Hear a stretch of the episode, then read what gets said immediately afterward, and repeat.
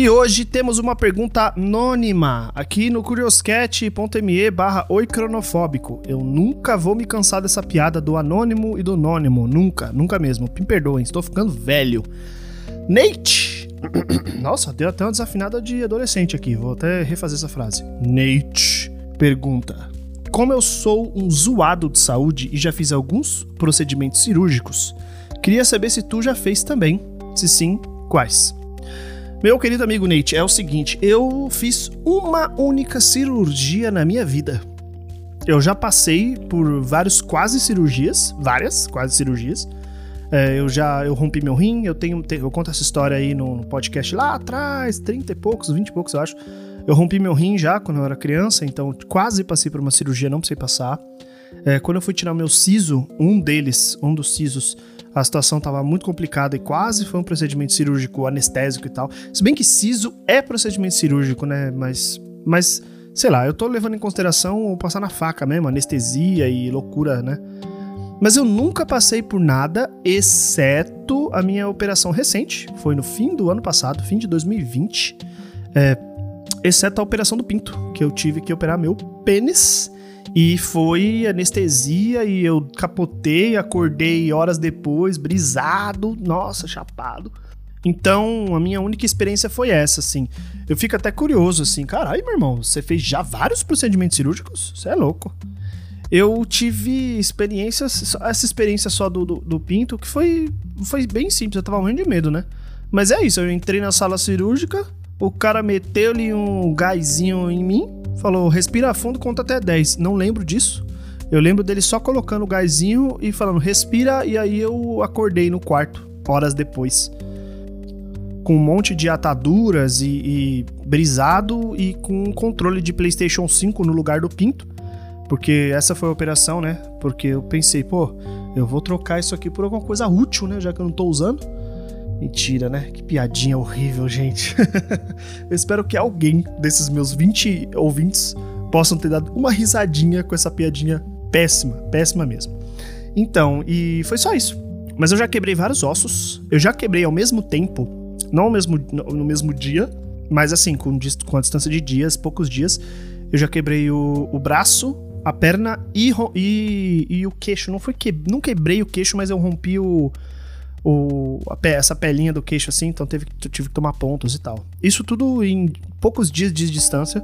Foi uma merda, porque eu, eu, eu tava viajando com a minha família, né?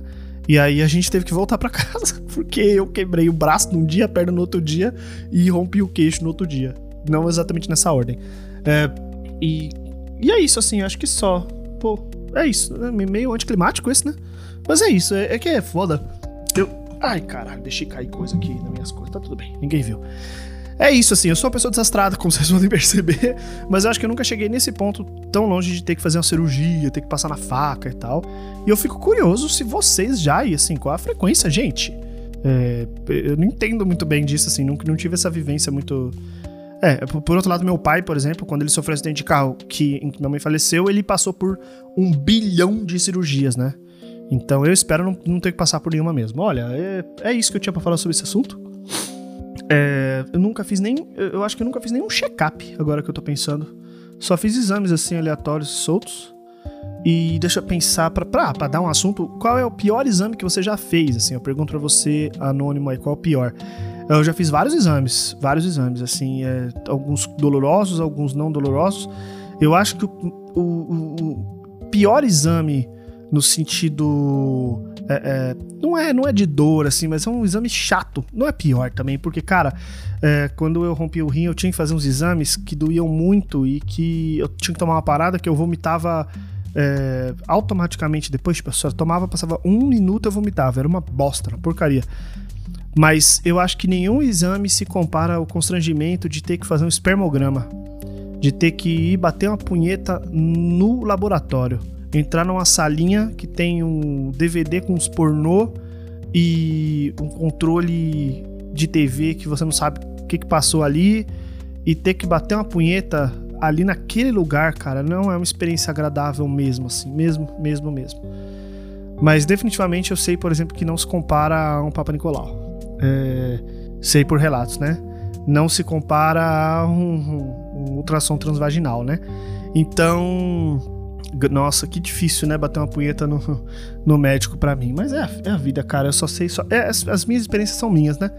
Eu não tenho como viver a experiência dos outros. Diga você aí, então. Diga você o que você acha sobre esse tema. Se você tem aí cirurgias, loucuras. Opa, falaram comigo no, no zap.